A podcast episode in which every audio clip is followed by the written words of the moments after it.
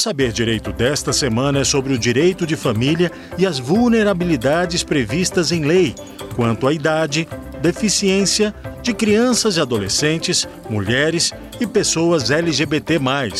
O curso é com a professora Isadora Dourado.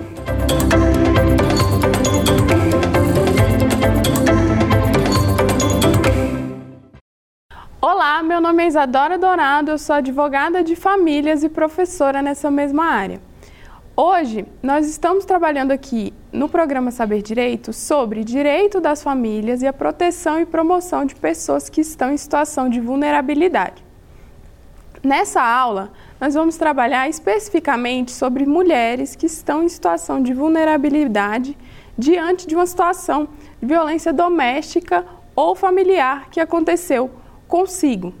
Bom, para a gente começar, vale a pena voltar no conceito de vulnerabilidade da primeira aula, que foi o conceito de que vulnerabilidade significa que as pessoas podem estar mais sujeitas a um risco ou a um dano de, da sua esfera de direitos por estarem dentro de um grupo ou por terem certas características que, dentro de uma estrutura de poder, podem ser identificadas como mais vulneráveis. Então, as mulheres em situação de violência, elas estão num, nesse risco de vulnerabilidade, elas estão numa situação de vulnerabilidade porque elas têm mais dificuldade de acessar os seus direitos quando estão dentro de uma, de, dentro de uma dinâmica de violência dentro da sua família ou dentro da sua casa. Para a gente falar sobre isso, vale a pena pensar nos dados que a gente tem de violência doméstica no país, como, por exemplo, uma mulher falece a cada sete horas em decorrência da violência doméstica. Além disso, a gente tem uma média de 500 mulheres agredidas por hora no país, sendo que 75% desse número acontece em relações de afeto, em relações de intimidade, em relações dentro das famílias. Isso sem a gente contar na violência psicológica, na violência sexual, que são formas de violência que têm um número de, sub, de subnotificação. Tem uma cifra que a gente não consegue chegar pela dificuldade, seja no acesso, seja na em contar essas histórias ou mesmo de serem, dessas histórias serem identificadas. Então, importa sim a gente pensar, ao pensar o direito das famílias, pensar como é que a gente vai lidar com essa vulnerabilidade a que essas mulheres podem estar expostas dentro da casa. Por quê? O que vem sendo pontuado em todas as aulas anteriores é como a casa, como a família pode não ser um local de acolhimento, pode não ser um local de proteção, mesmo que a lei coloque esse local como sendo um local que deveria ser de proteção. Então, interligar necessariamente o direito das famílias com a análise da que, que nos traz a Lei Maria da Penha, que é a Lei 11.340 de 2006, se faz necessário, seja para situações em que se rompe a conjugalidade, ou seja, se rompe o relacionamento afetivo, seja para situações em que esse rompimento afetivo também envolve filhos e filhas que vieram dessa relação ou outras pessoas na família que vieram, de, que tem alguma relação com essa mulher que está em situação de violência e com essa pessoa que foi agressora.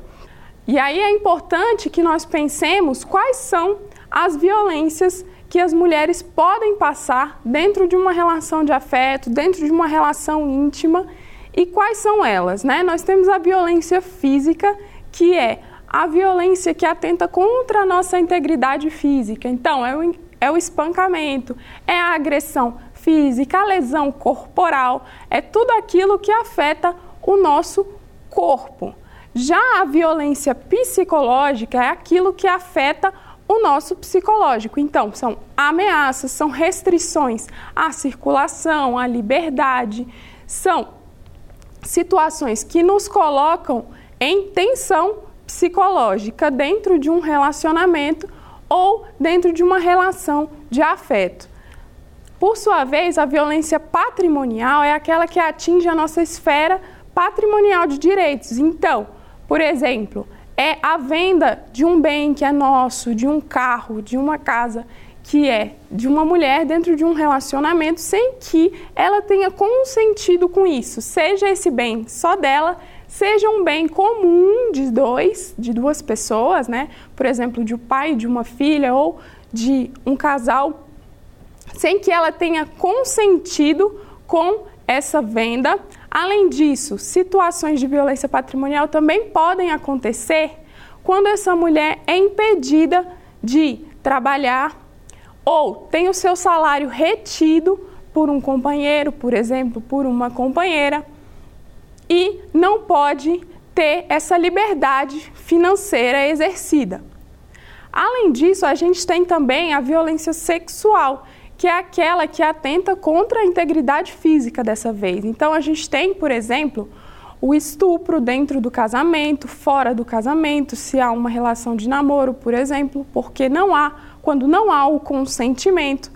Além disso, a gente tem situações de gravidezes forçadas ou mesmo de abortos forçados dentro de um relacionamento, situações em que as mulheres são colocadas em situação de prostituição por, um, por exemplo, por um parceiro ou por um pai, por uma pessoa da sua confiança, do seu afeto.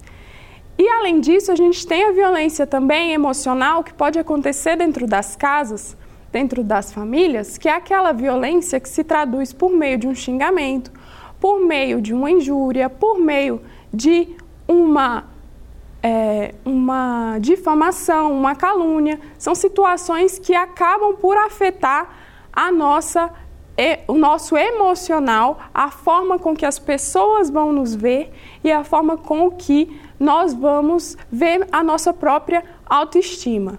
E aí, só para lembrar que a violência contra a mulher ela pode acontecer a partir de qualquer pessoa da relação íntima de afeto. Então, pode ser uma pessoa que com que ela tenha um relacionamento sério, então um namorado, uma namorada, um esposo, uma esposa, uma companheira, um companheiro.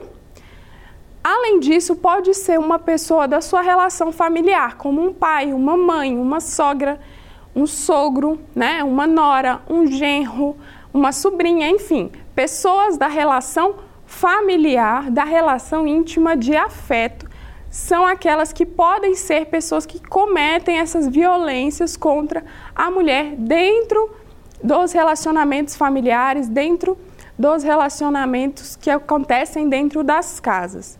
E também a gente tem de pensar que as mulheres que estão nessa situação, elas tanto podem ser mulheres cisgênero quanto mulheres transgênero. Não há essa restrição na aplicação.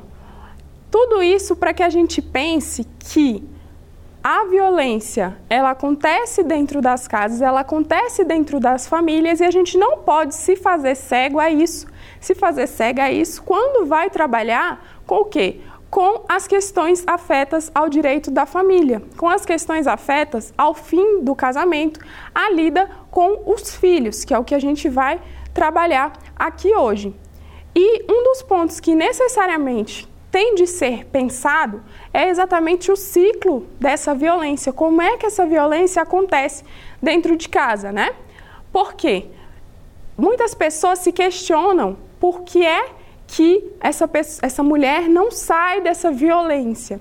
E aí, a partir de entender esse ciclo e de entender o que é que é necessário, é que a gente pode pensar melhor sobre essa própria pergunta e também pensar melhor como é que a gente vai trabalhar o direito de família para que a mulher possa sair dessa situação de violência. Nesse ponto, importa que a gente tenha que a Lei Maria da Penha, ainda que ela tenha uma fama de ser uma lei apenas criminal, ela é, na verdade, uma lei que trouxe uma série de políticas públicas para que exatamente a mulher possa romper esse ciclo, sair dessa violência, porque a gente bem sabe que não basta apenas o afastamento da pessoa que a agrediu.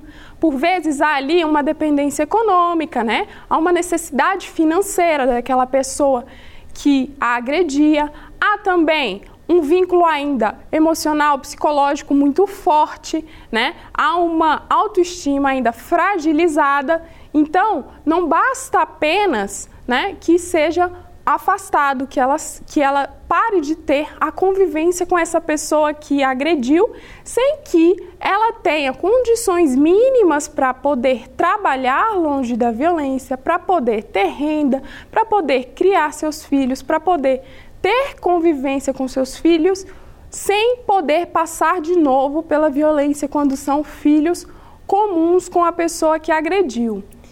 Então, não basta apenas uma medida pontual, uma medida criminal de afastamento, né, dessa pessoa agressora, para que a situação de violência deixe de acontecer. Quase sempre não basta só isso, é necessário muito mais, é necessário uma, um acompanhamento dessa situação para que ela possa ser superada.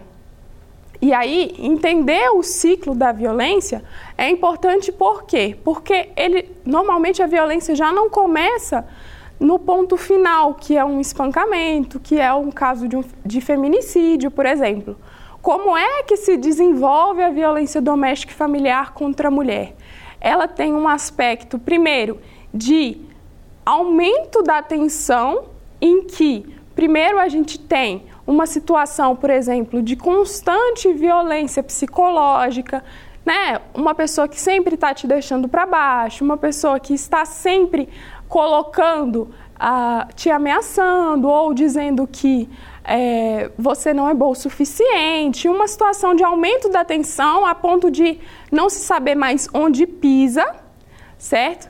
E aí esse, essa tensão vai aumentando, o nível de xingamentos ou o nível de ameaça vai aumentando até que a gente chega numa explosão, que é uma violência mais acentuada dos, das, que, das que já haviam acontecido, que pode ser normalmente ou uma violência física ou mesmo uma outra modalidade de violência mais exacerbada, né? Então, passar a um espancamento ou passar uma violência sexual, mas ou uma ameaça com maiores situações de perigo para aquela mulher. E nesse momento, a mulher que já vinha com uma tensão aumentada, né, que já vinha por vezes se sentindo desconfortável e se sentindo sem ter com quem conversar sobre isso, ou às vezes com vergonha disso, quando chega nesse ápice, ela passa a ter normalmente ainda mais reclusão, ainda mais vergonha dessa situação, porque ela sabe que tem algo errado. Só que, por que é que é um ciclo, né? Primeiro a gente passa num aumento da tensão, para depois uma explosão e por fim a gente tem um período que a gente chama de lua de mel, que é um período de abrandamento em que o, a pessoa que agrediu essa mulher, que veio, que teve essa explosão, ele tenta reconquistar, ela tenta reconquistar essa mulher num sentido de dizer que vai mudar, que foi só uma vez, enfim. Para quê? Para que ela não saia desse relacionamento, ainda que esse relacionamento não mais esteja saudável. Então, é um período de abrandamento das condutas, né, em que a violência ela passa a ser mais sutil, mais em níveis psicológicos, né, de manutenção ali da, da autoestima e de reforço do relacionamento, para que depois esse ciclo recomece. E por que é que é importante a gente pensar o ciclo da violência quando a gente está lidando com demandas de mulheres em situação de violência na vara das famílias, com demandas de divórcio, com demandas de alimentos, com demandas relativas né, ao casamento, relativas à vida dos filhos.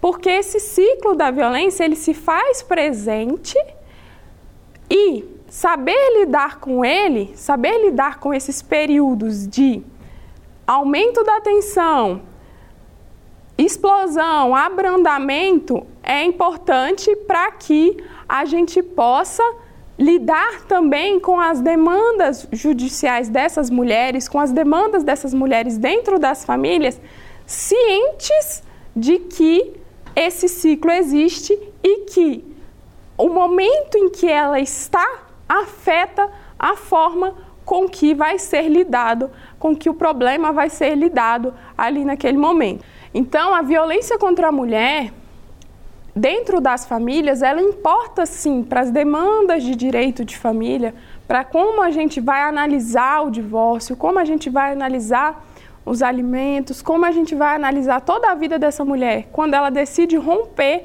com esse relacionamento dentro né, do direito de família. Porque senão a gente corre o risco, primeiro, de ter uma contradição dentro do próprio sistema jurídico, porque ao mesmo tempo em que a gente tem uma proteção dentro né, do juizado de violência doméstica, uma proteção, uma medida protetiva dessa mulher, em relação à violência, uma, uma questão resolvida ali ou em vias de se resolver no ponto criminal, a gente pode estar tá ressubmetendo essa mulher a uma nova violência através do direito de família, que pode permitir, por exemplo, uma quebra dessa medida protetiva. Então, em termos de contradição do sistema, é importante que a gente trabalhe sim com a perspectiva da violência, com a forma de lidar com mulheres em situação de violência quando a gente lida com o direito de famílias. Além disso, a gente está sujeito, como eu coloquei, a revitimizar essa mulher, a recolocá-la dentro de uma demanda de família a uma nova violência, seja por não pensar a violência quando na forma, quando for pensar a forma de contato dessa mulher ou a forma dos filhos dela contatarem com esse essa pessoa que a agrediu, seja mesmo na hora de pensar a partilha dos bens desse casamento, por exemplo. E tudo isso a gente vai tratar mais adiante com os institutos cabíveis. Então, essa mulher que ela está numa situação de violência, como a gente já falou, não basta para ela apenas o afastamento, mas também que isso que a forma com que a vida dela vai seguir dali para frente seja livre da violência em todas as esferas, que ela possa se desprender desse relacionamento em todas as suas esferas de vida, inclusive dentro das famílias. E então, mais uma vez, se justifica a gente pensar, né, intersecção, a intersecção entre o direito das famílias e a Lei Maria da Penha. Por quê? Porque a Lei Maria da Penha, ela nos traz um microsistema, ela nos traz uma a sua própria forma de pensar o ciclo da violência, a sua própria forma de organizar que a vida da mulher possa seguir dali em diante. E tanto a própria lei já previa essa intersecção que a própria Lei Maria da Penha já nos trazia desde, os, desde a sua promulgação uma competência híbrida. O que, que isso quer dizer? Que os juizados de violência doméstica tinham desde o seu início a competência para poder falar tanto das questões criminais da violência, como punir o crime que aconteceu, como lidar com o crime que aconteceu, como afastar essa pessoa do convívio, como também elas já traziam também a competência de família, a competência civil, que era para como lidar com essa violência nas esferas, por exemplo, patrimonial, na esfera da família, como afastar é, essa mulher do convívio com essa pessoa que não mais lhe faz bem dentro das questões relativas aos filhos, dentro das questões relativas ao fim do casamento. Mas o que foi acontecendo, sendo que a lei foi promulgada em 2006, o que veio acontecendo foi que diversas vezes a, essa competência híbrida, essa competência conjunta civil e criminal foi sendo negada em poucos lugares no país, ela era de fato aplicada. era restrito ao juizado de violência a questão da violência, sendo que as questões relativas à família tinham de ir para a questão, para a vara de família. Então, resolver o divórcio, resolver os alimentos, resolver toda a questão relativa ao fim do casamento, acabava tendo de ser uma nova peregrinação para essa mulher, para além da questão do próprio fim, dar fim àquela situação pontual de violência que já vinha se arrastando por um tempo.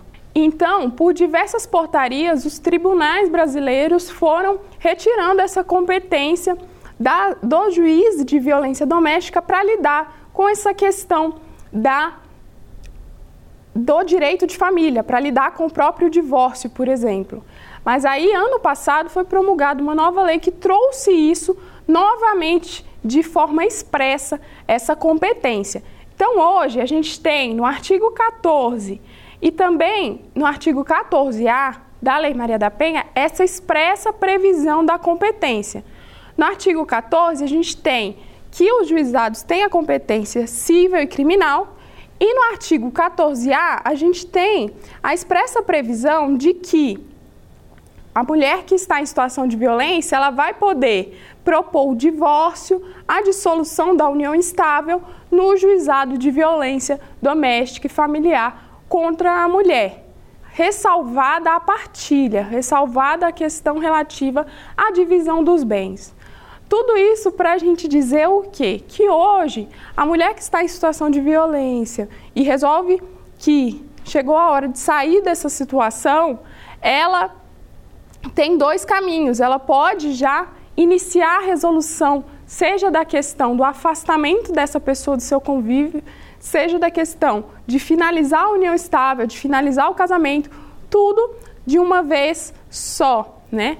Por uma nova alteração na Lei Maria da Penha. Então a gente tem dois caminhos para essa mulher que deseja romper essa conjugalidade em havendo uma violência, por exemplo. Então, já sabendo que a gente tem esses dois caminhos para a mulher que está nessa situação, é importante que a gente pense como trabalhar o direito de família, então, para que ela não venha a passar por novas situações de violência. E aí, aqui, a gente vai pensar em formas disso dentro da conjugalidade e também dentro da relação com os filhos.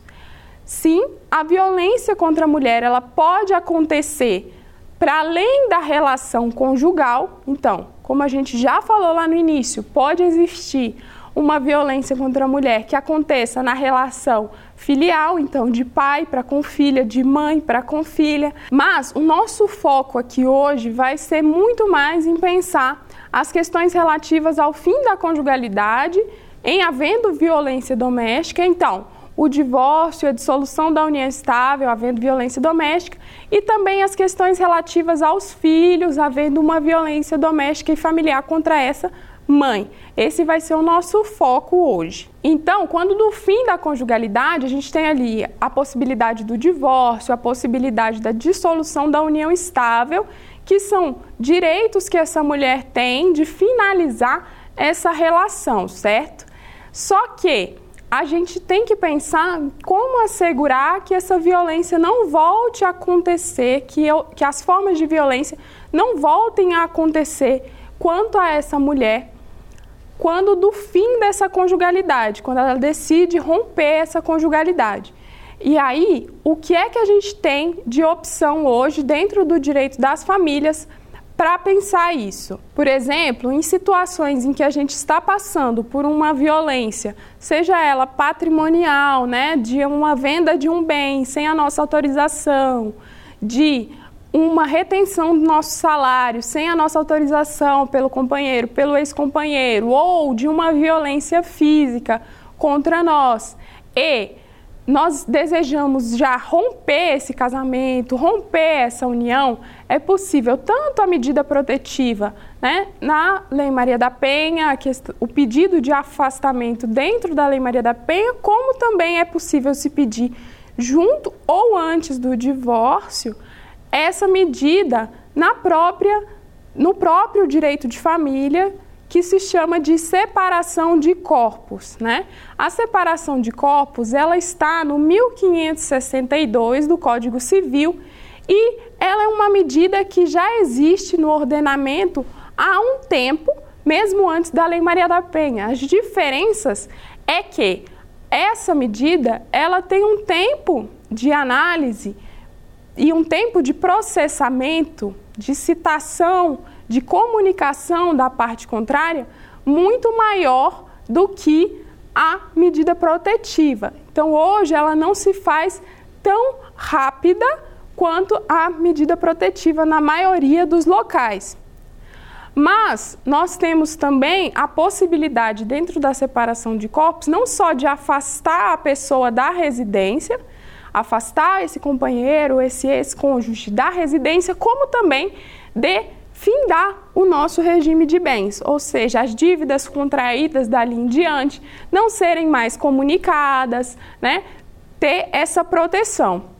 Outras possibilidades também, já nesse momento do divórcio, nesse momento da dissolução de união estável, para prevenir essa violência, para proteger essa mulher de não sofrer mais violência, especialmente na questão patrimonial, especialmente relativa às questões do, do patrimônio que foi construído durante o casamento, dos, das casas, dos veículos, enfim, da renda que foi adquirida durante o casamento, outra possibilidade são medidas cautelares, medidas liminares, que são as antecipações de tutela no próprio processo de divórcio, no próprio processo de dissolução de união estável, para, por exemplo, proibir a venda de bens comuns, para proibir que bens móveis sejam movimentados, por exemplo, veículos sejam vendidos, proibir também que as contas correntes comuns, conta poupança comum, venha a ser movimentada em desfavor dessa mulher, né? Proibir então que haja mais desfalque financeiro, que haja mais uma fraude, a divisão dos bens. Isso tudo pode ser pensado ali para assegurar essa mulher e para assegurar que ela não tenha mais violência patrimonial quando do fim do casamento, quando ela decide pelo divórcio, quando ela decide pelo fim da união estável. Além disso, se ao longo da relação foi uma relação que houve um impedimento para o trabalho, que se caracterizou também na forma de uma violência, contra aquela mulher e, naquele momento do divórcio, se ela decide pelo fim da união, decide pelo divórcio, é possível também que seja pleiteado a ela alimentos, a pensão alimentícia, né? Assim como se é um caso em que ela já não tem como se inserir no mercado de trabalho da mesma forma, ou já não tem como mesmo, pela idade, por exemplo, se inserir no mercado de trabalho, ou mesmo situações em que a violência foi tamanha que causou uma perda na sua capacidade, causou uma deficiência que vai que vai dificultar a sua vida laborativa, vai dificultar o seu trabalho daqui em diante. Então é possível sim também se pensar para alimentos para essa essa mulher, pensão alimentícia para essa mulher, para que a gente possa vir a ter uma dignidade mínima após o fim do casamento, após o fim da união estável, quando houve situação de seja de diminuição da capacidade laborativa dela, seja também de situação que a colocou numa dificuldade para o trabalho durante o casamento, durante essa união. E aí nos importa pensar que muito se diz que esses alimentos para ex-cônjuges eles seriam transitórios, eles seriam passageiros, seriam por um tempo, né? Por um tempo determinado. Mas aí nós temos de analisar qual foi o impacto dessa violência na vida dessa mulher e qual vai ser o tempo, qual vai ser o momento em que ela vai conseguir, ou mesmo se ela vai conseguir voltar a poder prover a própria subsistência. Então, nem sempre a gente está falando de uma situação transitória, de uma situação passageira. Então, a gente pensar tanto essa questão da separação de corpos, das antecipações de tutela, como também os alimentos, essa pensão alimentícia, são formas de pensar institutos que já existem que podem propiciar essa mulher que está em situação de violência uma possibilidade de vida futura livre dessa violência, provendo o mínimo, garantindo os seus direitos dentro do casamento e também provendo o mínimo para que ela possa, dali em diante, ter a sua subsistência garantida. E como a gente já conversou nas aulas anteriores, os alimentos têm esse papel principal de garantir a subsistência e, através dela, poder ter, a diver, poder ter os diversos outros direitos garantidos. Então, todas essas três formas que nós pensamos aqui, né, da separação de corpo, das antecipações de tutela, para garantir principalmente as questões patrimoniais e também os alimentos para essa mulher quando do fim do casamento, para garantir a sua subsistência, são formas relativas ao fim da conjugalidade, né, ao fim do casamento, ao fim da união estável, para garantir que essa mulher possa passar ali a ter uma vida sem violência.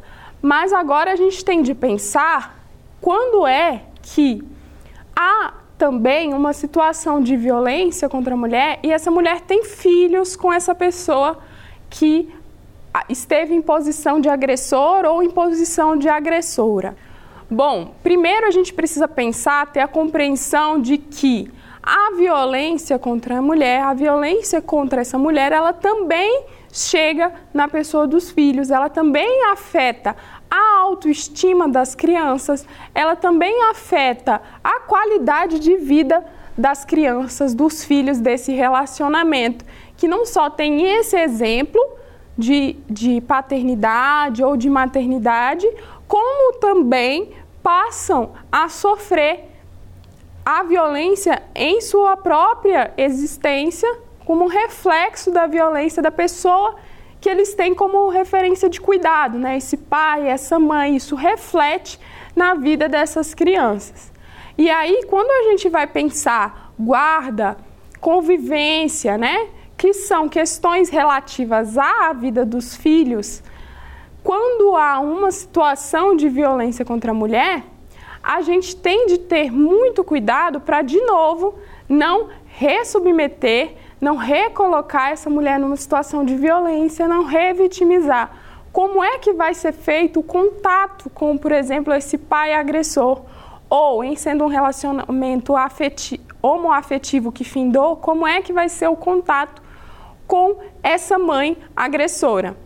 O primeiro debate que a gente tem que ter é quanto à guarda dos filhos, né? A gente já falou um pouco sobre guarda, sobre convivência na nossa última aula, quando a gente estava tratando de como isso poderia buscar o melhor para as crianças, mas agora a gente tem que pensar é no lado dessa mulher, como é que essa mulher que está em situação de violência, né, que passou por uma situação de violência ou que ainda está passando por uma situação de violência, seja com a mãe, a outra mãe dos filhos, seja com o pai dos filhos, como é que ela como é que a gente pode lidar com a guarda desses filhos para que eles possam ter também a presença do pai, se for o caso, e também, ou da, da outra mãe, e também preservar essa mulher para que ela não venha passar por uma nova violência. Então, o guardião, a guardiã é aquela pessoa responsável ou as duas pessoas responsáveis, responsáveis pelas decisões importantes da vida dos filhos, certo? E aí, como a gente já conversou, a gente tem a guarda compartilhada, que é a divisão das responsabilidades, e a guarda unilateral, que é a concentração dessas responsabilidades em uma pessoa só. Muito se diz que a guarda compartilhada seria a regra do sistema. Por quê? Porque a gente tem o artigo 1584 e também o artigo 1586, que dizem o quê? O 1584 nos diz o seguinte: todos dois estão no Código Civil. 1584. A guarda unilateral ou compartilhada poderá ser 2. Decretada pelo juiz em atenção a necessidades específicas do filho ou em razão da distribuição de tempo necessário ao convívio deste com o pai e com a mãe. Então, a guarda, ela tende a observar, mais uma vez, o melhor interesse daquela criança e para que ela não seja colocada numa situação de risco, de vulnerabilidade. Ok. E aí, quando a gente tem aqui no 1584 o parágrafo 2 que nos diz o seguinte: quando não houver acordo entre a mãe e o pai, e aqui interpretado também quanto a mãe e a mãe, quanto ao pai e o pai, mas aqui nos importa na questão da mulher, né? Então, quanto a mãe ou a mãe, ou quanto a mãe e o pai. Então, quando não houver acordo entre essas duas pessoas quanto à guarda do filho, encontrando-se ambos os genitores aptos a exercer o poder familiar, será aplicada a guarda compartilhada, salvo se um dos genitores declarar ao magistrado que não deseja a guarda do menor.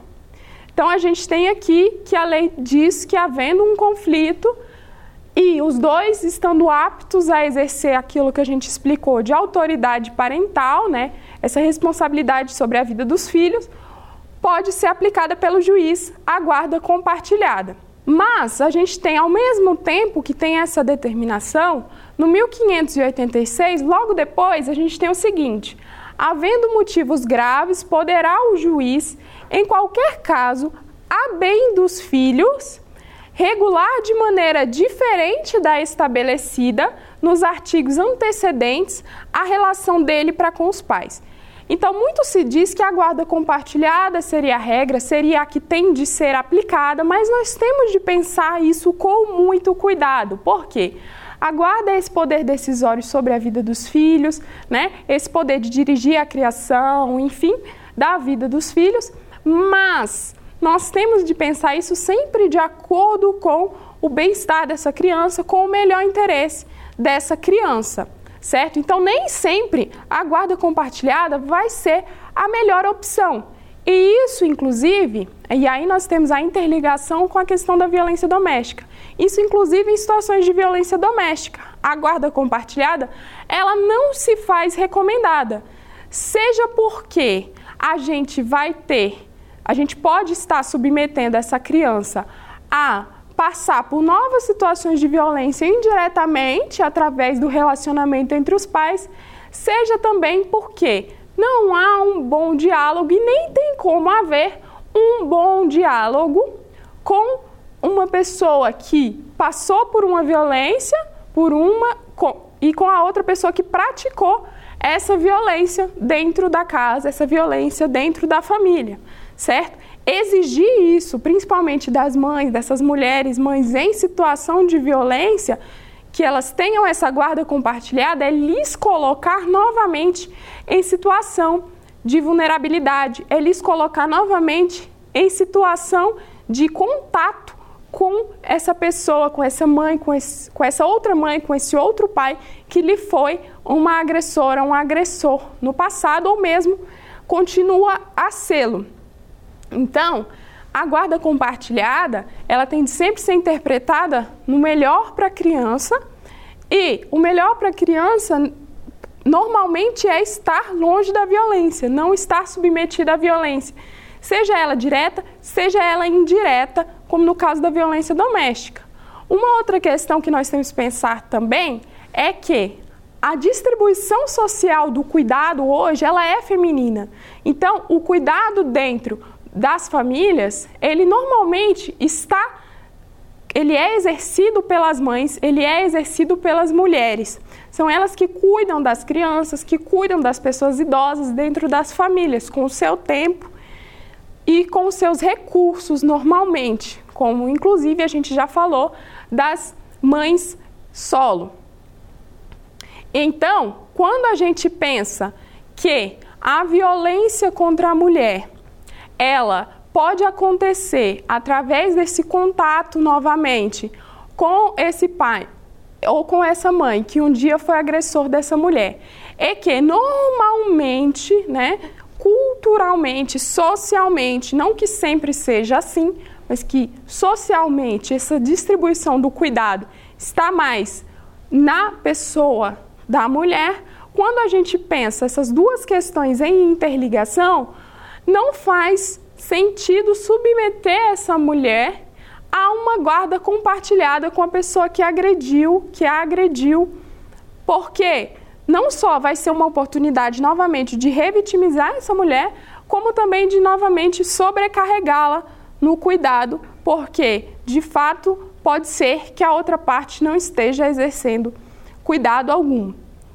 Então, tudo isso para a gente falar que a guarda, ainda que a lei nos diga que ela normalmente deve ser compartilhada, a gente tem hipóteses em que sim, para o melhor interesse daquela criança e para a possibilidade de que aquela mãe, que já vem exercendo faticamente o cuidado, continue a exercê-lo sem violência, de que a guarda seja fixada na modalidade unilateral, que é a responsabilidade apenas para aquela mulher, para que o contato sobre as decisões da vida do filho não seja uma nova oportunidade de violência para aquela mulher.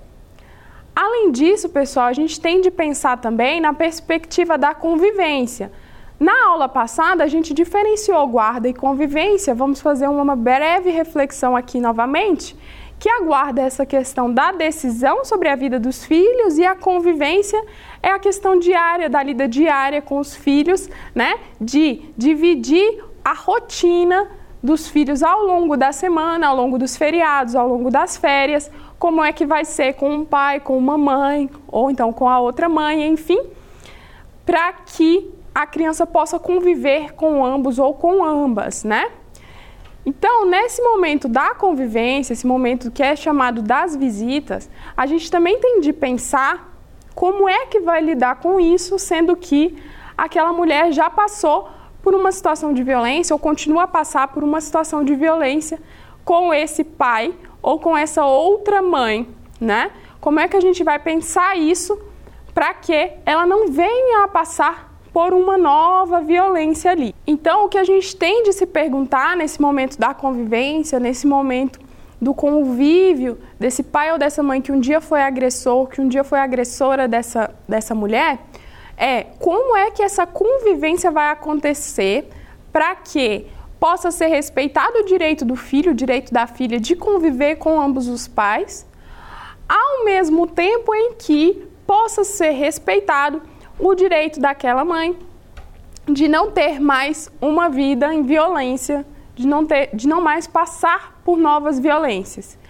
E aí, quais são as possibilidades que a gente tem hoje, né?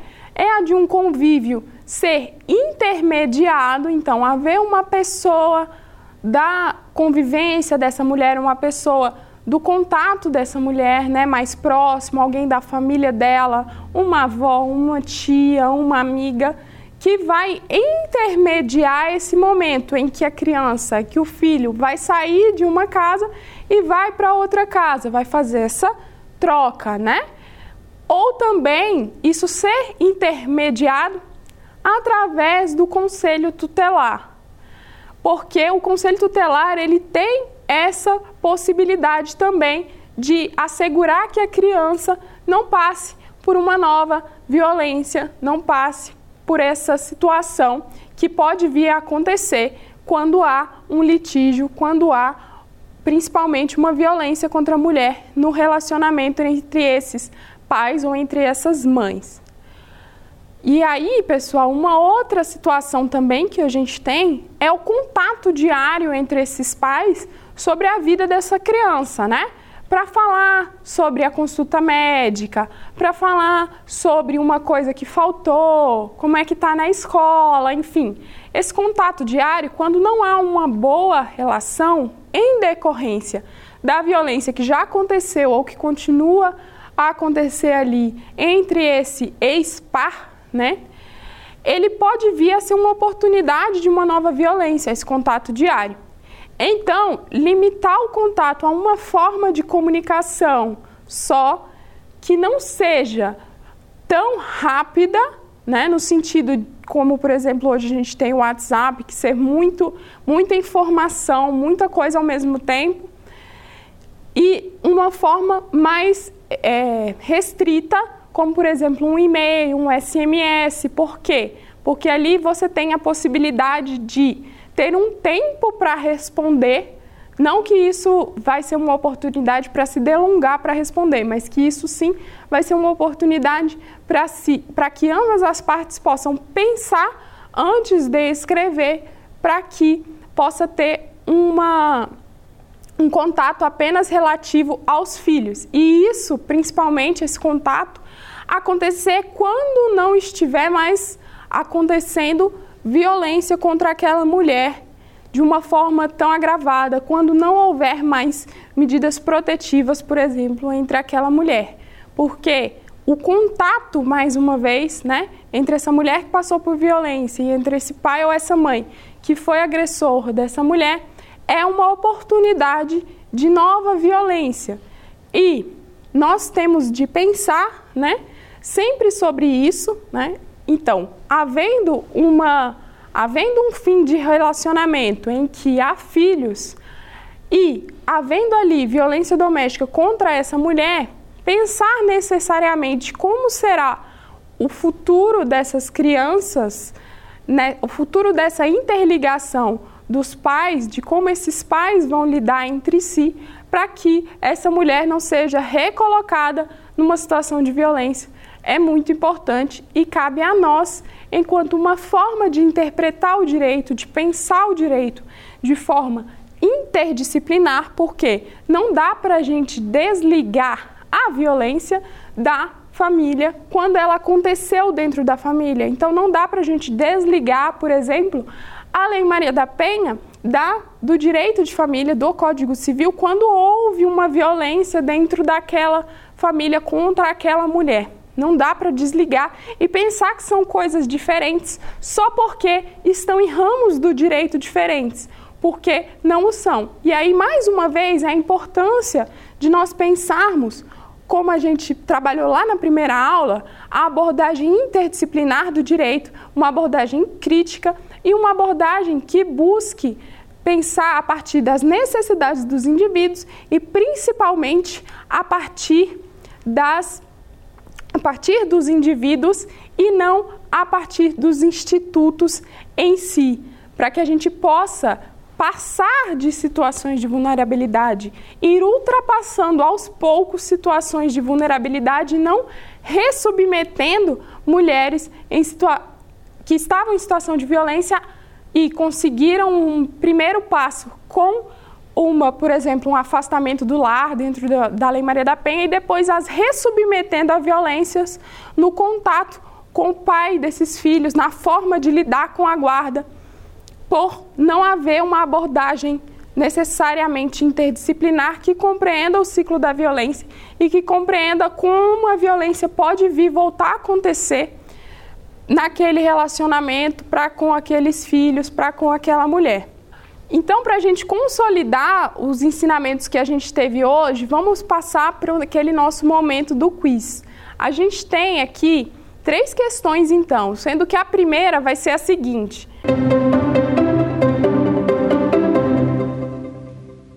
quais das seguintes demandas de direito das famílias não podem ser apreciadas no juizado de violência doméstica e familiar contra a mulher? Na nossa letra A, a gente tem guarda e convivência com os filhos, na nossa letra B, alimentos, na letra C, divórcio e na letra D, partilha.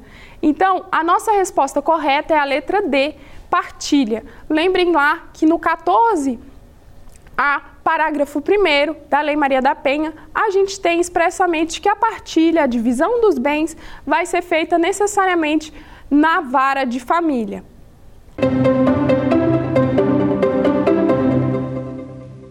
Como compatibilizar o direito do pai à convivência com o filho e à proteção da mulher em situação de violência? Letra A, o direito da mulher de não sofrer violência tem de ser prejudicado. Letra B, através de uma interposta pessoa de confiança, como familiares ou conselheiro tutelar. Letra C, o direito do filho tem de ser prejudicado. Letra D, nenhuma das anteriores.